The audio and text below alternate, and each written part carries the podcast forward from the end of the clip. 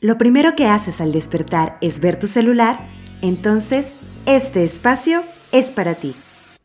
Bienvenida a Navega Segura Podcast. Consejos para cuidarte y consentirte en un mundo hiperconectado a la tecnología. Hola y bienvenidas a Navega Segura Podcast. Yo soy Kit Bisuet, fundadora de Navega Segura y pues bienvenido marzo. Bienvenido a este uno de mis meses favoritos, nuestro segundo episodio del año, ya nuestro segundo año al aire y bueno, estoy muy muy contenta de estar aquí frente a ustedes en el micrófono con una mano en el micrófono y con la otra meciendo a mi bebé recién nacido que bueno, está divino, está súper sano y yo estoy aquí eh, grabando junto con él, enseñándole lo bueno de la vida y él escuchando a su mamá aquí chambeando, como debe ser. Eh, cuéntenmelo todo. Eh, estamos a unos días de, de, que sea 8 de marzo. Bueno, depende cuándo escuches el podcast, pero ya va a ser 8 de marzo. Y me encantaría saber si ya pasó o si apenas va a pasar, qué van a hacer, qué actividades, van a salir a marchar, eh, qué han reflexionado, van a quedarse en casa, no les late nada de esto. Em, cuéntenme cómo han ido evolucionando en torno a este tema en torno al feminismo, cómo han ido construyendo nuevas ideas, de construyendo algunas otras. Ya saben, mándenos sus mensajitos, leemos todos en nuestras redes sociales. Em, también nos pueden mandar notas de voz aquí en Spotify. Eh, nos pueden mandar mails a info.navegasegura.com. En fin, nos encanta leerlas, nos encanta escucharlas y siempre generamos el contenido en base a lo que ustedes nos piden y nos mandan. También no olviden ya visitar nuestro nuevo sitio web www.navegasegura.com en donde pueden saber un poco más de nosotras, de qué va, qué hacemos, nuestros servicios. Em, pueden ver más episodios del podcast, escuchar más episodios y bueno, entre otras cosas. Ahí también algo padrísimo que pueden hacer ya es descargar... Em, su guía Pocket o su guía de bolsillo para con consejitos de ciberseguridad, cinco consejos para mantenerte segura en internet y lo puedes descargar ya de forma gratuita en nuestra página www.navegasegura.com. Ayúdanos a pasar la voz. Estamos ahí construyéndola poco a poquito para que le eches un ojo y nos des tu feedback. Nos encantaría escucharlo. Y bueno, hoy tenemos un súper episodio en donde vamos a hablar de OnlyFans, chicas. OnlyFans. ¿Les suena? ¿Lo han escuchado? Ayer que, que mi marido se metió a mi computadora para ver una cosa de la Fórmula 1, estaba mi computadora llena de cosas de OnlyFans. Y, y pues no, no me dijo nada, ¿no? Como que le dije, y, pero yo sí le hice el disclaimer, oye, si ves muchas cosas de OnlyFans, este, como que no creas que, que tengo mi perfil ni nada, ¿eh? Y me dijo, ¿y qué es eso de OnlyFans? Y ya, ah, muy bien que no sepa. No, pues no. Bueno, para los que no sepan como este qué es, pues es una plataforma eh, pues muy famosa a nivel mundial, es una red social en la que pues tú como creador de contenido, creadora de contenido, pues puedes subir contenido audiovisual, videos, audios em, y cobrar, si, o sea, la gente que quiera ver ese contenido tú le puedes cobrar, ¿no?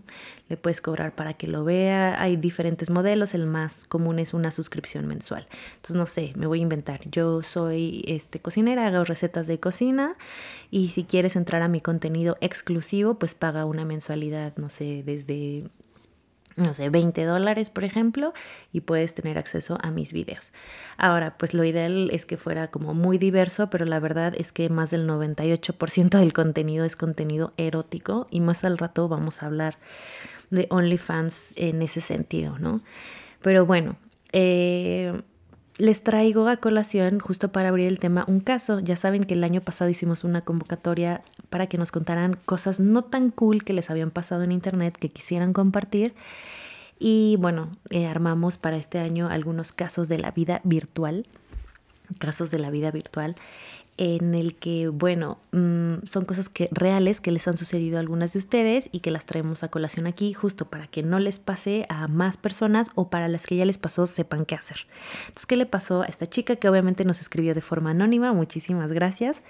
Em, nos compartió su caso en el que ella estaba en Instagram casual, normal, navegando como siempre y un amigo le escribió, oye amiga, pues como que te crearon un perfil falso de OnlyFans eh, y así de qué, así de cómo, y ya se metió era para empezar un perfil en Instagram, ¿no? De ella, o sea, como usurpando, ahora sí, como la usurpadora, usurpando su identidad.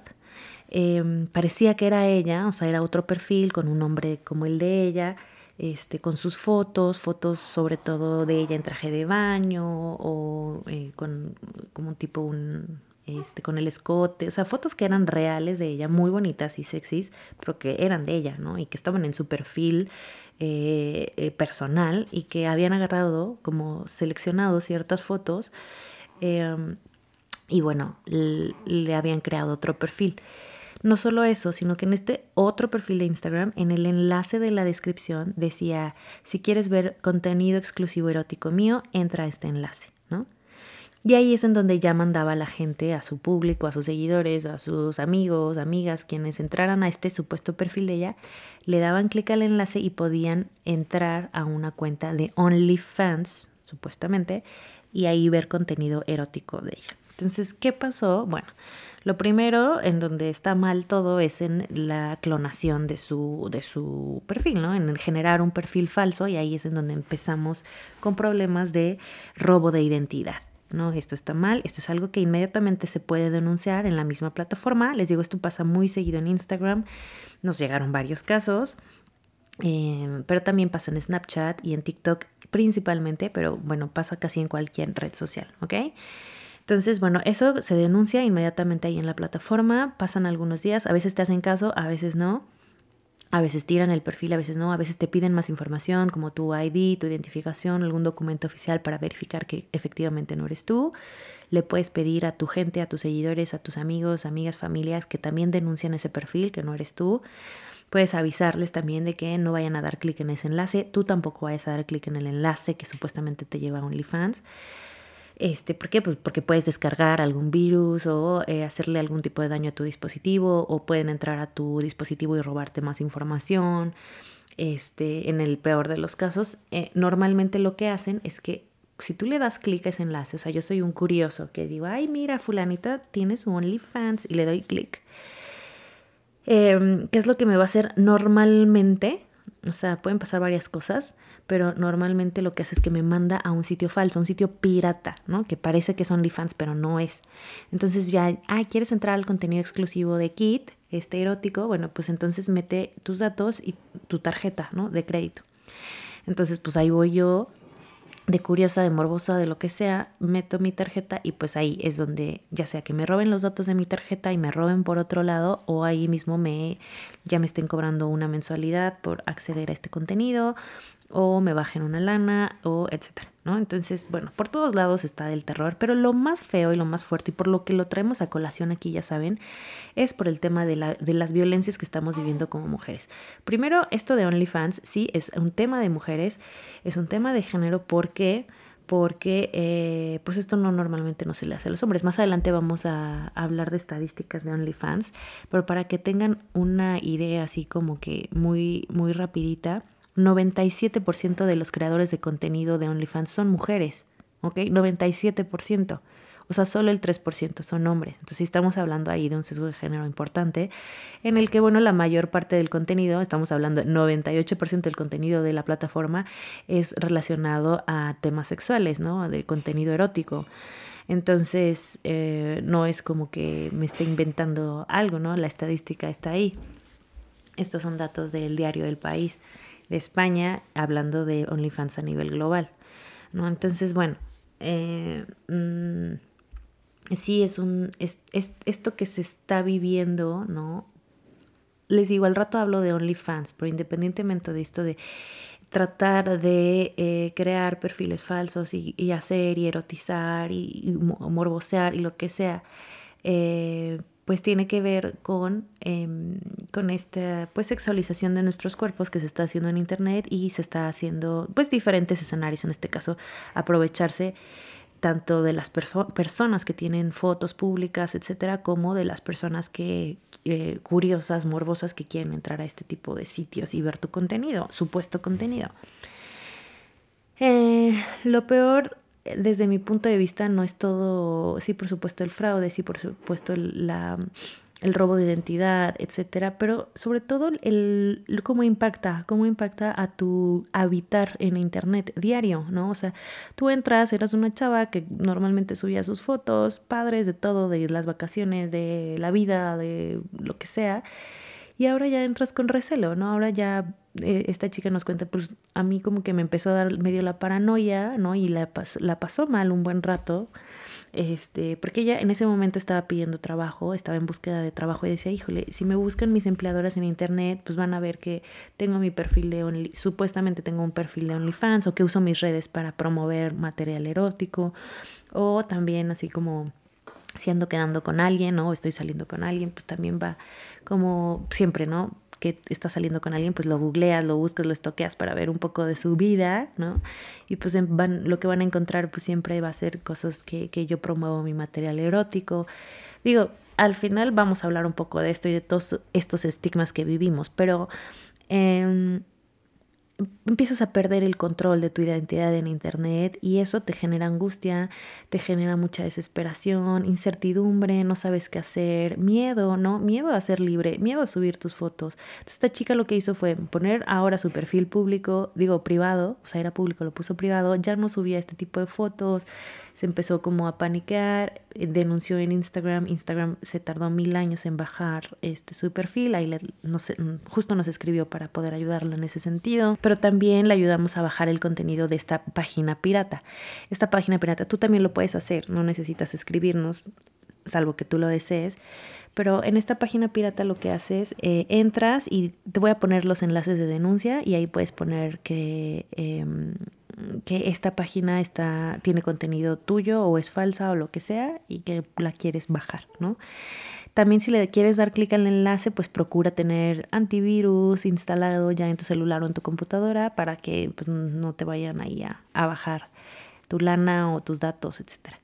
Entonces ya si lo abres, pues ya te puedes dar cuenta, ahí a la derechita abajo, este, normalmente hasta abajo viene si fue hecha en WordPress o en Wix.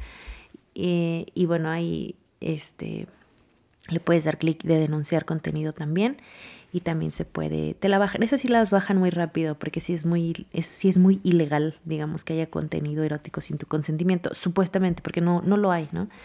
Pero eh, sí las tiran bastante rápido esas páginas, no así los perfiles de Instagram, les digo, esos se tardan un poquito más, pero bueno, ahí las podemos ayudar nosotras cualquier cosa. Eh, eso sí ya te pasó, ¿no? Pero también me gustaría que tuvieras información para prevenir un poco. O sea, ya saben, de nuestro lado eh, hay un poco de prevención en el sentido de autocuidado e información, pero no es nuestra culpa si algo así sucede, ¿no? O sea, la gente pues se aprovecha de todo y principalmente en este sentido de nosotras, de nuestros cuerpos, de la sexualización, etcétera. Y, y, bueno, eh, ¿qué podemos hacer un poco para protegernos en algún sentido? Eh, sí, eh, si no eres influencer, si no vives de tu contenido, no eres tu propia marca, trata de eh, mantener tus perfiles privados, ¿no? O sea, em, haz un doble check, haz un doble chequeo en tus seguidores, ¿no? Quienes te siguen, los que piden solicitud, a veces parecen que son tus amigos, ¿no? Tu mejor amiga, y ya que entras, pues no, es un perfil falso de tu mejor amiga. Entonces siempre haz un double check de quién te sigue Em, sin paranoia, ¿no? Aquí la idea no es estar paranoica, ya saben nuestro lema, sin miedo, bien informada y lista para navegar con todos. O sea, que no nos quite nuestro derecho de navegar libres y seguras en Internet, ¿no? Pero sí también, así como salimos a la calle eh, eh, este, sin toda la joyería encima, este, pues aquí también hagamos algunas pequeñas medidas, ¿no? de seguridad. Ahora, si, si eres influencer o vives de tu propia marca, pues solicita la verificación de tu cuenta, eso es importante. Pues, o sea, a veces no es tan fácil que te la verifiquen porque se necesitan varios pasos. Puedes incluir en el nombre de tus cuentas esta palabra de oficial, ¿no? Kit Bisuet oficial. Yo no soy influencer, yo no tengo mi perfil público, entonces yo no uso estas medidas, pero si es así, pues puedes hacer esto o si eres una marca en algún producto o algún servicio, pues puedes cambiarte a cuentas business, ¿no? TikTok Business, Instagram Business, Snapchat Business, etcétera, según sea el caso. Porque ahí te dan otro tipo de protección, tienes otro tipo de, perfil, etcétera, eh, que no es tan fácil que te lo que te lo dupliquen en ese sentido, ¿ok? Ahora, otro tip es que trata de no tener fotos sueltas tuyas públicas por todos lados. O sea, tú puedes tener un poco del control de tu imagen en Internet eh, sobre todo de tus fotos personales, ¿no? Por ejemplo, yo antes, hace mucho, eh, siempre he dado en mi, o sea, mi chamba siempre ha sido mucho de speaker y de hablar en público y de hacer conferencias o etcétera.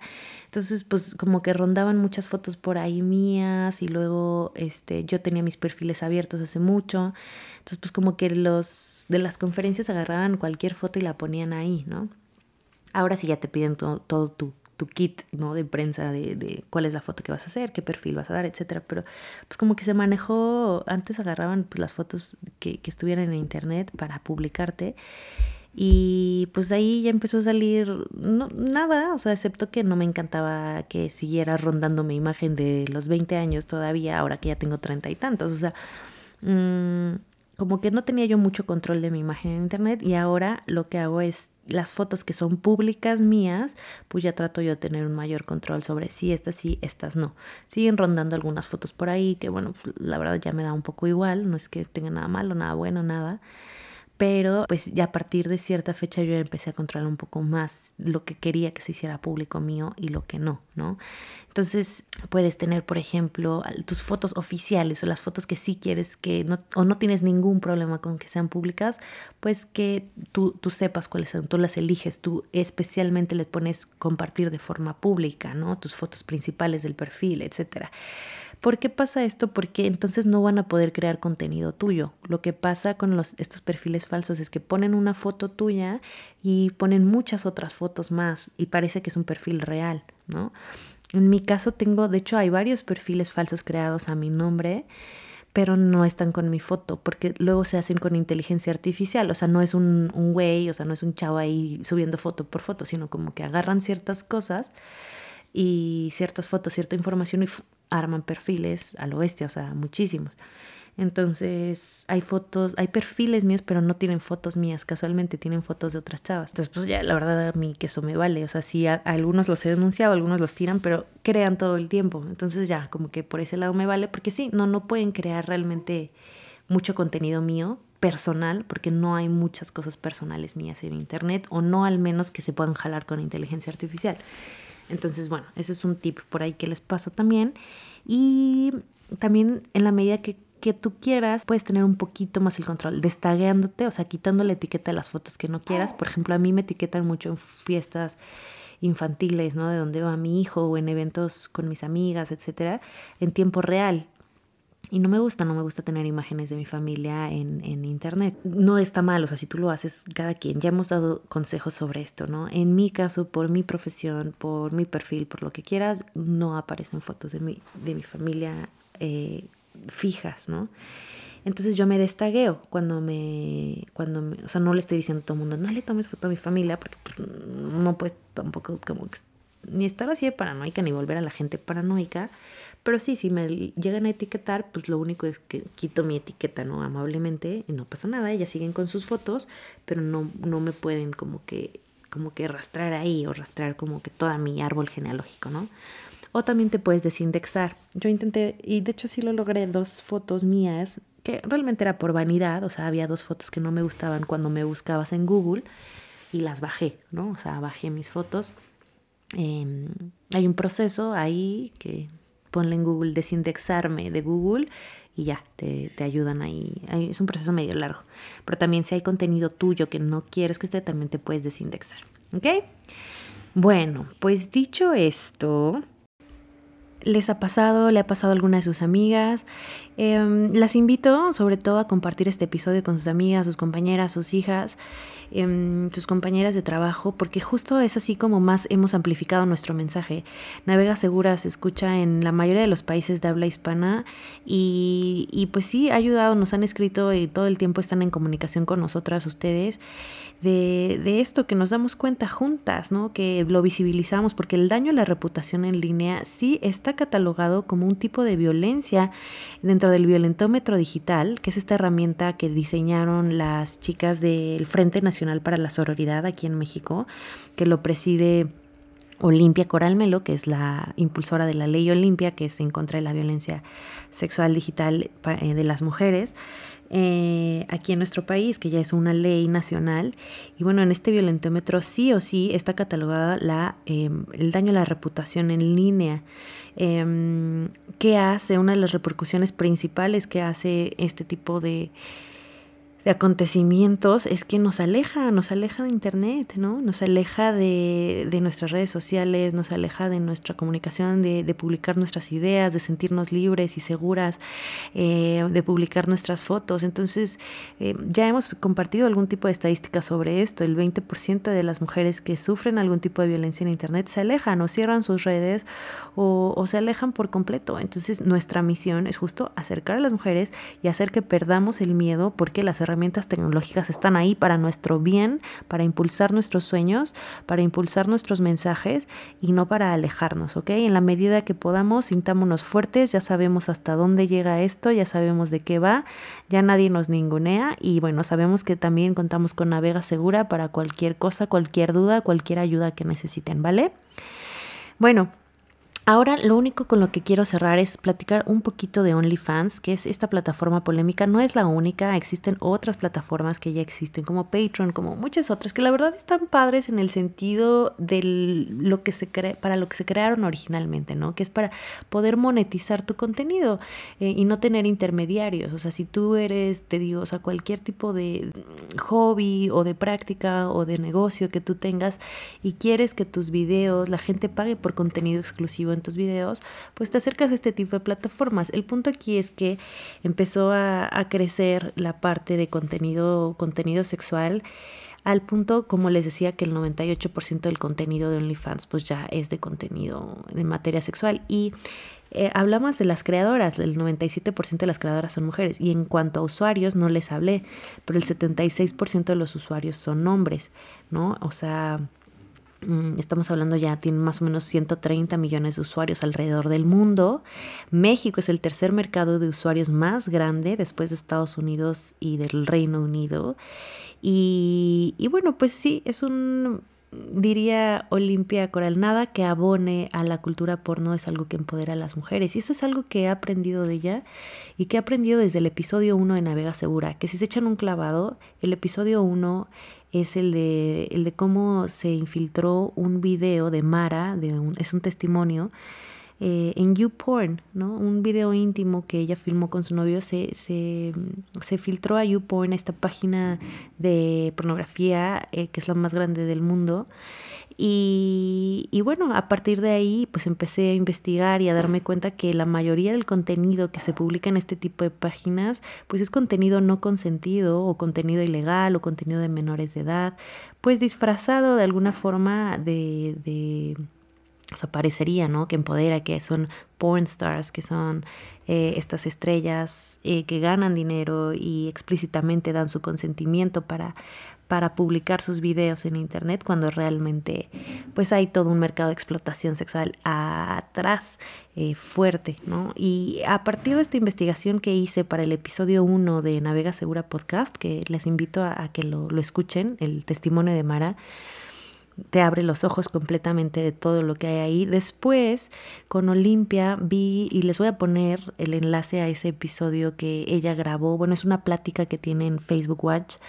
Em, de la historia de la pornografía, putz, ahí otra vez me, me abrió los ojos de cómo a veces eh, decimos, no, pues sí, o sea, quien le quiera entrar a la pornografía o la prostitución o a todo esto, pues es como pues es su rollo, ¿no? O sea, pudiendo dedicarse a muchas cosas, se dedican a eso, pues bueno, es algo que, que quizá no es lo máximo, pero bueno, les está dejando lana, es una forma de, de economizar, es una forma de, de, tener ingresos, pues es como su decisión, ¿no? Y cuando empiezas a saber más, a investigar, a entender más, pues te das cuenta que no, o sea, que es un disfraz completo.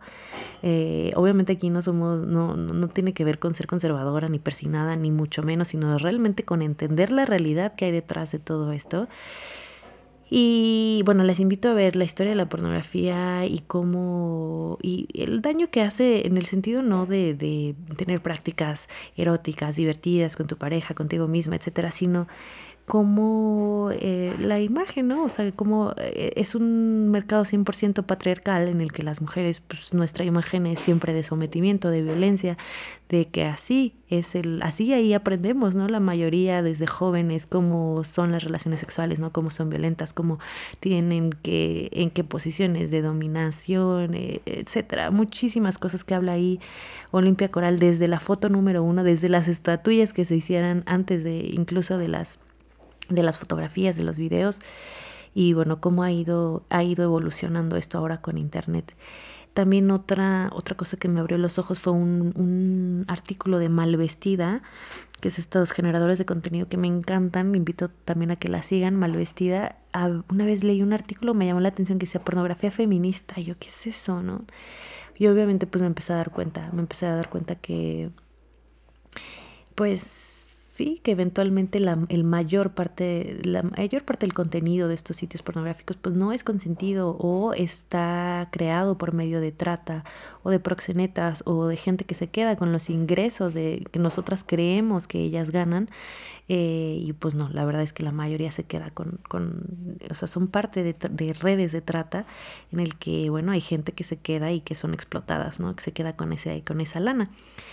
Y finalmente lo último que en donde yo dije estaba como yo sabía que algo no estaba bien, pero yo no, tenía información, fue una, una, última plática que di hace poco junto con Carla de la Cuesta. Eh, ella es, em, ella tiene una fundación que se llama Alas Abiertas, que invito a que la sigan que bueno, ella em, trabaja con todo el, el, tema de trata de mujeres y habló ¿no? de todos los tipos de trata que existen, em, que no solamente es uno, ¿no? el, que, el más famoso, sino hay muchísimos en donde se explotan a las mujeres de diferentes formas. Habló, por ejemplo, aquí hay un sitio en donde yo vivo, en donde es como típico que haya eh, lo que llamamos ¿no? trabajadoras sexuales, que bueno, todo el lenguaje también es un tema, ¿no? De cómo ponemos como si fuera todo muy legal, muy perfecto, y, los señores son clientes, y, y, ella dice, es que no son clientes, son abusadores que al final pues pagan, ¿no? Pagan por sexo.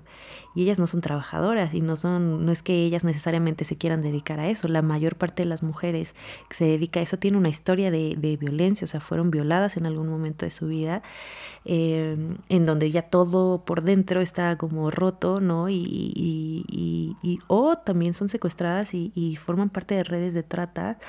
Eh, tanto ellas como todas las chicas que trabajan también en, en los table dance y, y, entonces platicando con Carla, te juro que dije, ¿en qué mundo vivimos? ¿En qué mundo vivimos las mujeres? Entonces, bueno, eh, después llegamos a OnlyFans, que OnlyFans eh, podríamos decir, ¿no? Bueno, hay muchas mujeres y a partir de la pandemia fue una fuente de ingreso muy grande para mujeres que subían su contenido erótico y a partir de ahí ganaban. O sea, tú te...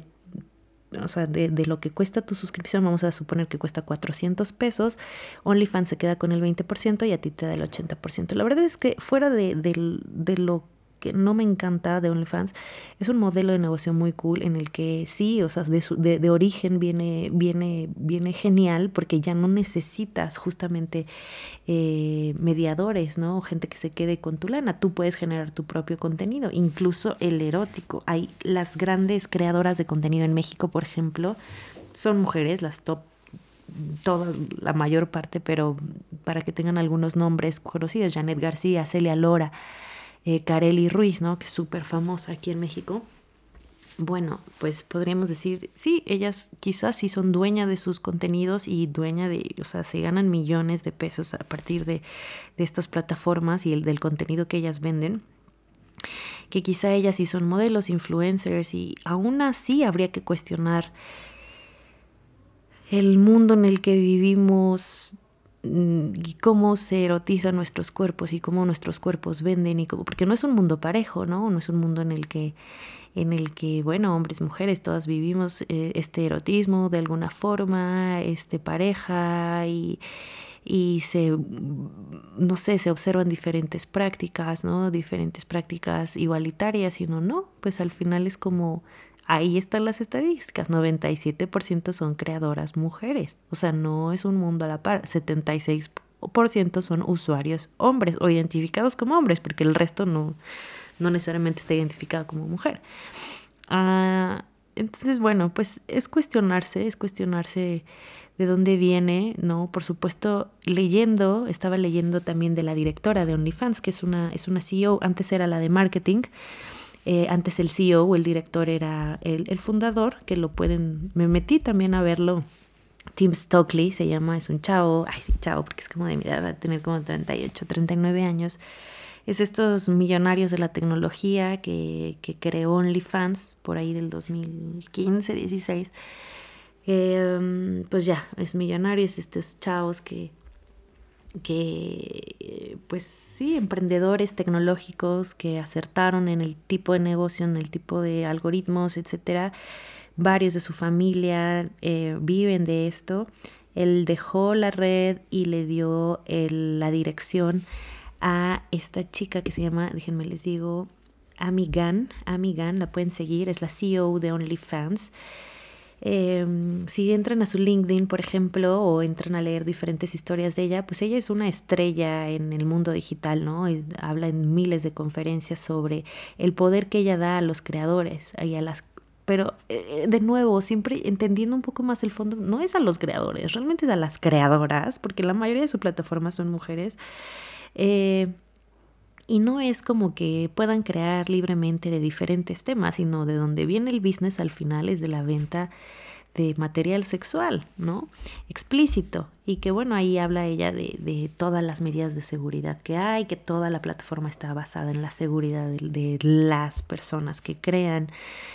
Eh, que, o sea, no lo pone en esas palabras, pero lo que dice un poco es como tú te tienes que identificar y eso de alguna forma evita que se esté identificando tu, o sea, que quien gane el dinero pues sea tu proxeneta, ¿no? O tu, o tu ¿cómo se dirá? Tu, tu manager o, tu, o quien maneje a todas las mujeres ahí en, en, esta red, ¿no? Entonces, porque supuestamente tú eres la que, la que pones tu ID para identificarte, para crear contenido. Entonces, bueno, pues sí, ¿no? Pero eso no quita que atrás de ti también haya todo un tema, ¿no? Un tema de, manejo de tus cuentas, etcétera, o de quién es la cuenta a la que tú pones que depositen el dinero, ¿no? En el mejor de los casos, sí, por supuesto, hay mujeres libres, como creo que puede ser el caso de Celia Lora o de Kareli Ruiz, que bueno, ellas sí son sus propias jefas, sus propias, eh, son sus propias marcas, digamos que aún así, como les digo, habría que cuestionar, ¿no? Todo, o sea, como, ¿por qué tenemos que ganar dinero a partir de eso? Y sí, eventualmente nuestros cuerpos somos libres de hacer lo que queramos, pero me quedo con esta frase que invito a cuestionar, les digo de nuevo, desde la, desde este mundo en el que quizá nuestros talentos no, ¿por qué no venden nuestros otros muchos talentos? ¿no? Cuestionarnos por qué este talento es el que más vende, o no este talento, esta, esta característica nuestra, o sea, nuestro cuerpo expuesto ante miles de hombres en Internet, ¿por qué tendría que ser nuestra fuente de ingreso? ¿no? Eh, teniendo nosotras tantos otros talentos, eso es a lo que voy. Entonces me quedo con esta frase de Olimpia de nada que empodere la cultura porno nos empodera como mujeres realmente, ¿no? Porque en el frente, cuando oigo a, a a platicar sobre cómo empodera ella creadoras en internet, pues en el frente se oye muy fregón, ¿no? Pero atrás hay muchas historias, muchas historias que valdría la pena leer, escuchar y que les pongo algunas ahí en la descripción de los episodios, la descripción del episodio.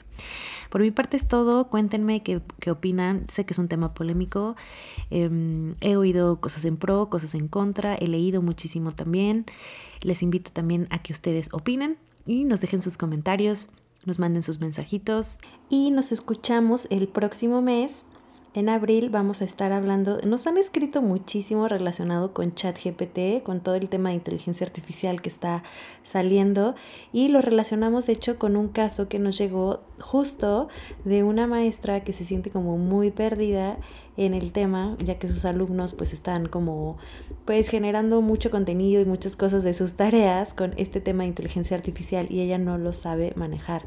Entonces, bueno, pues vamos a hablar justo de la seguridad, la ética, de qué tiene que ver con nosotras, de cómo le podemos sacar provecho y de qué es esto, de qué va todo este esta revolución en la inteligencia artificial que está saliendo porque ya hay herramientas por todos lados gratuitas entre comillas algunas y pero cada vez más a nuestro alcance. Entonces nos escuchamos en abril, por lo pronto en marzo Deseo que tengan un marzo muy empoderante, muy cuestionante, un, un, marzo en el que dejen abrir su cerebro a nuevas ideas, a nuevas formas de pensar, a dejar de, de juzgar y abrirnos a, a temas que realmente nos empoderen, a temas que realmente saquen lo mejor de nosotras y nos permitan compartirlo al mundo. Y en mi caso, pues no podré salir a marchar este 8M porque mi bebé aún está muy pequeño, pero no es la única forma de protestar.